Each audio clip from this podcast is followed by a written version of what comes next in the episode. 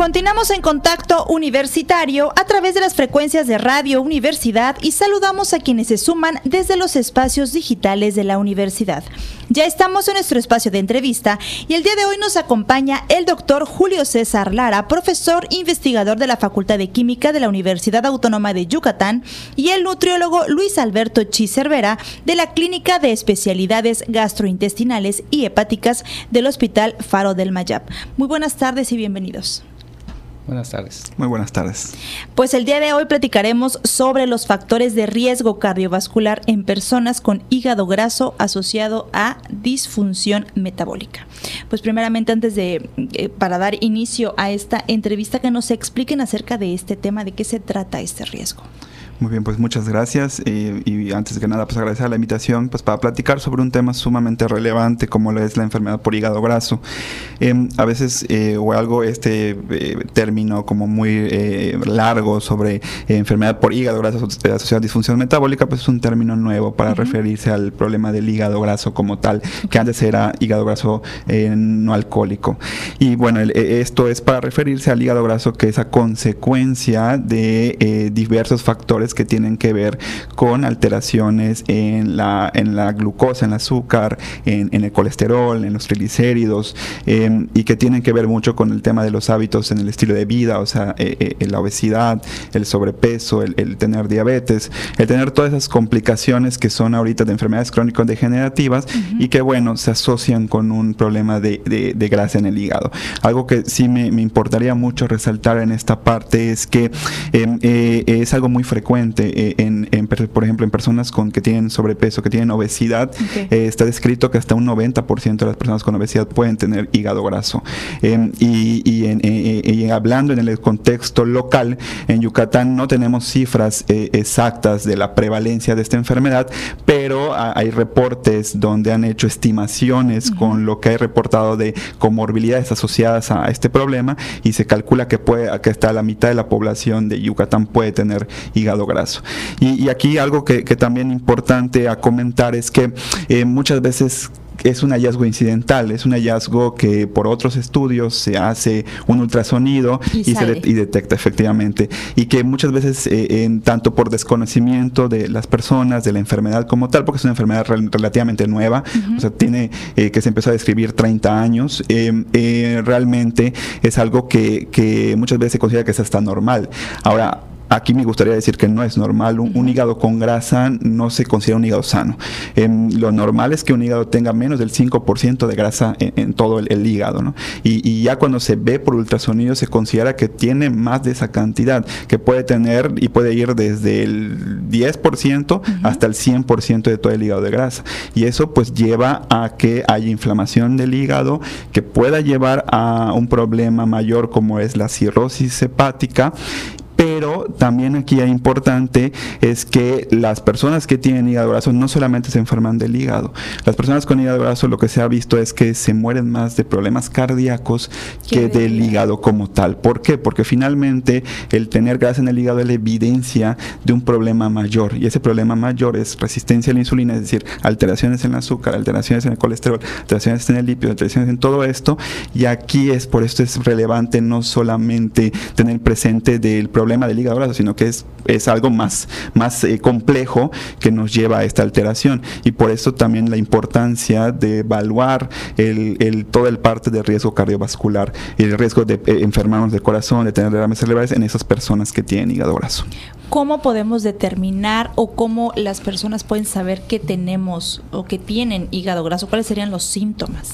Esa es, una muy buena pregunta. Realmente, em, como lo comentaba hace un momento, es una enfermedad muy silenciosa, es una enfermedad que en la mayor parte de los eh, casos se detecta de manera incidental, de manera, pues ahora sí que como un hallazgo, por ejemplo, una persona que va por un dolor en el colon, una colitis, y se le hace un ultrasonido, un cólico vesicular, y se le hace y, se y sale, ¿no?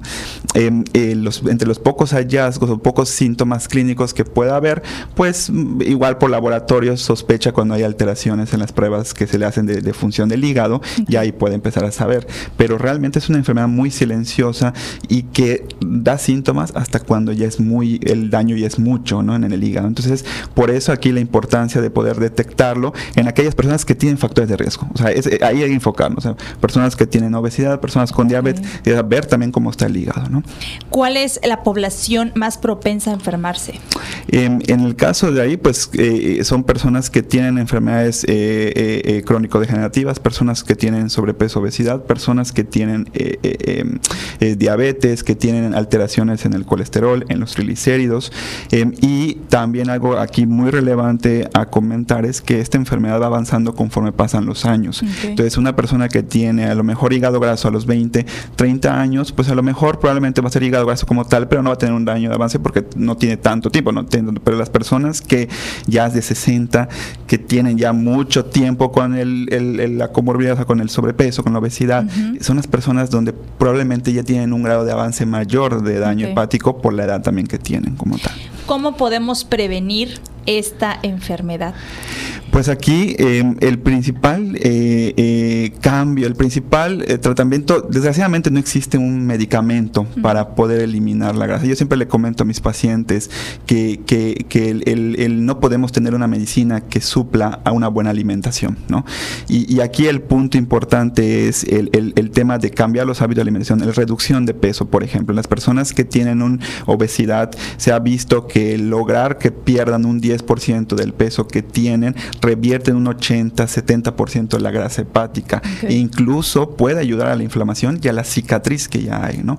Pero por eso es muy importante detectarlo y, atenderlo a tiempo. Eso, si se detecta a tiempo, sí puede haber como un tratamiento, sí puede tener cura. Sí, definitivamente, se puede eliminar un 100%, incluso en aquellos pacientes que ya tienen un grado de, daño ya avanzado, sin llegar a cirrosis, porque antes de llegar a cirrosis tenemos eh, diferentes grados de cicatriz en el hígado. Hay desde grado 1, grado 2, grado 3 y grado 4 que se considera ya la, la, la, cirrosis establecida. En ese grado ya no es reversible. Sin embargo, hasta antes de sí se puede revertir al 100% con un buen tratamiento nutricional y también es muy importante que en aquellas personas que tienen diabetes, controlar ese, ese, problema, o sea, controlar bien niveles buenos de, glucosa, en metas, de colesterol, todo eso va a ayudar. ¿Se ha detectado que hay niños que padezcan esta enfermedad? Sí, claro, y, y es algo preocupante porque, porque em, realmente también no tenemos muchas eh, estadísticas al respecto, pero sí cada vez es más frecuente que se empieza a, desarrollar em, eh, y va muy ligado con el tema del peso también, del sobrepeso, de la obesidad y sí, y de hecho se ha observado que ya los niños, o sea, a partir de los 10, 12 años, ya tienen grasa hepática, pero que esa grasa ya está inflamando el hígado. Entonces, ¿qué está pasando? ¿Qué va a ocurrir en un futuro? Que van a ser adultos jóvenes con un grado de daño hepático ya avanzado, o sea, ya de preocupante, ¿no? Y eso es lo que también tenemos que atender. En este caso, en los niños es pues eh, darles de comer sanamente. Efectivamente, o sea, eh, hay, hay, realmente, digo, a, mí, y ahora sí puede haber un debate, pero en es, es, eso lo que comentas, ¿no? Es sanamente. Ahora, sanamente es una palabra ambigua, ¿no? Es decir, bueno, ¿qué es sanamente? Pero hablando específicamente con el tema del hígado graso, o sea, realmente hay estudios que han demostrado que en los niños y en los adolescentes, el, el solamente el cambiar y el eliminar los alimentos procesados, logra unas tasas muy altas de reducción de la grasa hepática, sin tener que someter al niño a un régimen de alimentación. sin solamente ese cambio, ya podemos hacer. Entonces, aquí lo que es importante es empezar a trabajar desde casa. Claro. Y desde temprana edad. Efectivamente. Eso es por la parte clínica. Claro. Ahora platicaremos con el maestro, el profesor Julio César. Esa es la parte clínica que estamos platicando con el maestro sobre los riesgos, pero me comentaba usted que existen, pues han hecho ustedes investigaciones sobre este tema también. Sí, claro. Buenas tardes. Gracias por la invitación.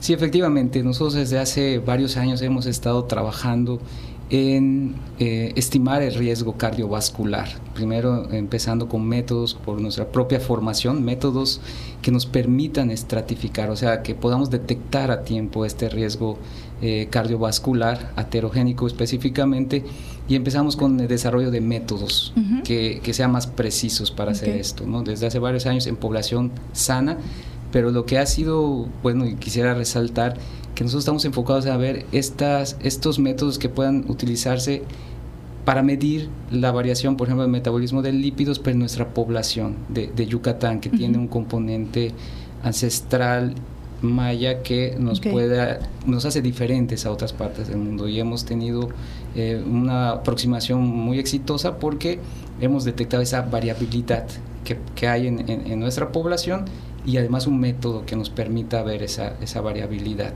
y que ahorita estamos explorando en escenarios como el hígado graso.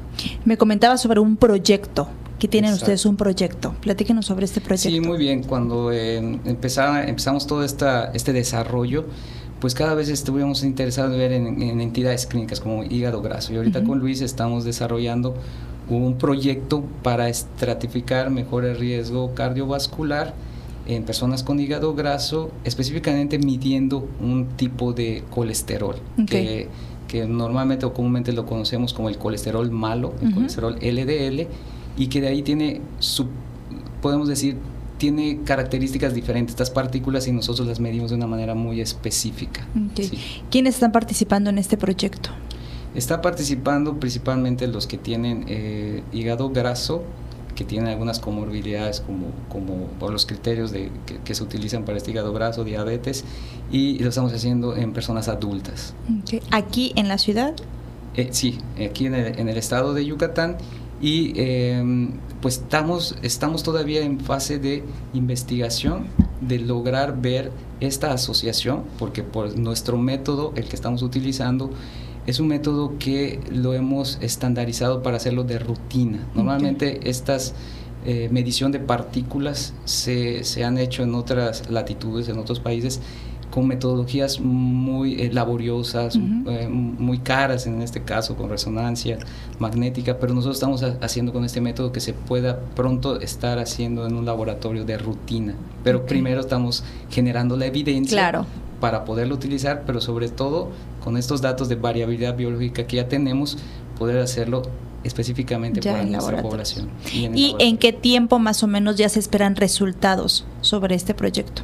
Pues estamos estimando ya que en un año ya podremos tener los resultados y empezar a, documentarlo para difundirlo en la comunidad eh, biomédica y poder eh, nosotros ya también dar el, paso para realizarlo de manera rutinaria, por ejemplo, en este caso tenemos nuestro laboratorio de la Facultad de Química de Servicio a la Comunidad, donde podríamos pronto tener ya este, este, este estudio de manera rutinaria por el método que nosotros hemos estandarizado.